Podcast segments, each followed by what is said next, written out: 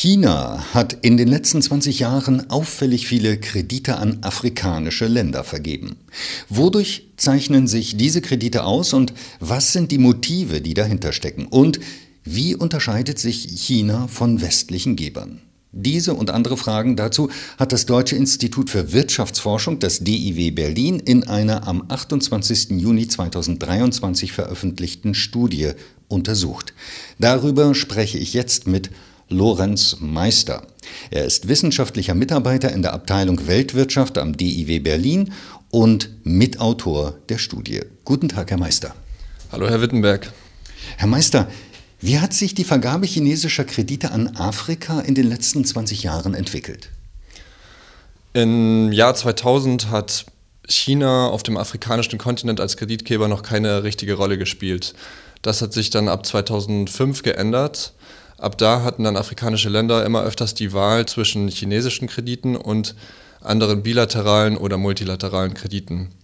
Dann konnte man einen regelrechten Kreditboom beobachten, bis dann im Jahr 2015 nahezu 80 Milliarden US-Dollar an afrikanische Länder in Form von Krediten vergeben wurden. Nur um das einzuordnen, vergibt denn China insgesamt mehr Kredite an Afrika als westliche Länder? Also multilaterale westliche Kreditgeber haben schon immer dominiert auf dem afrikanischen Kontinent und das ist auch so geblieben. Allerdings vergibt China höhere Kreditvolumina als alle anderen bilateralen Kreditgeber zusammengenommen. Steckt denn ein Kalkül dahinter? Und wenn ja, welches Kalkül? Welche Strategie steckt hinter diesem chinesischen Kreditboom? Anfang der 2000er Jahre ist einiges passiert in China. Unter anderem ist der Leistungsbilanzüberschuss sehr stark angestiegen. Das heißt, inländische Ersparnisse waren deutlich höher als inländische Investitionen und somit steigt das Nettoauslandsvermögen und somit auch das chinesische Interesse, Vermögen im Ausland anzulegen.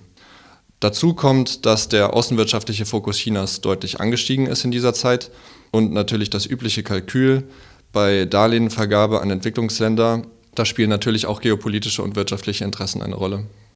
An welche afrikanischen Länder vergibt China denn am häufigsten Kredite?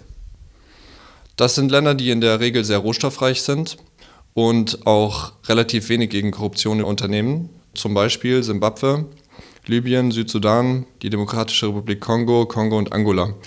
Westliche Kredite dominieren eher in der Sahelzone und in Ostafrika, wo auch Armut sehr hoch ist.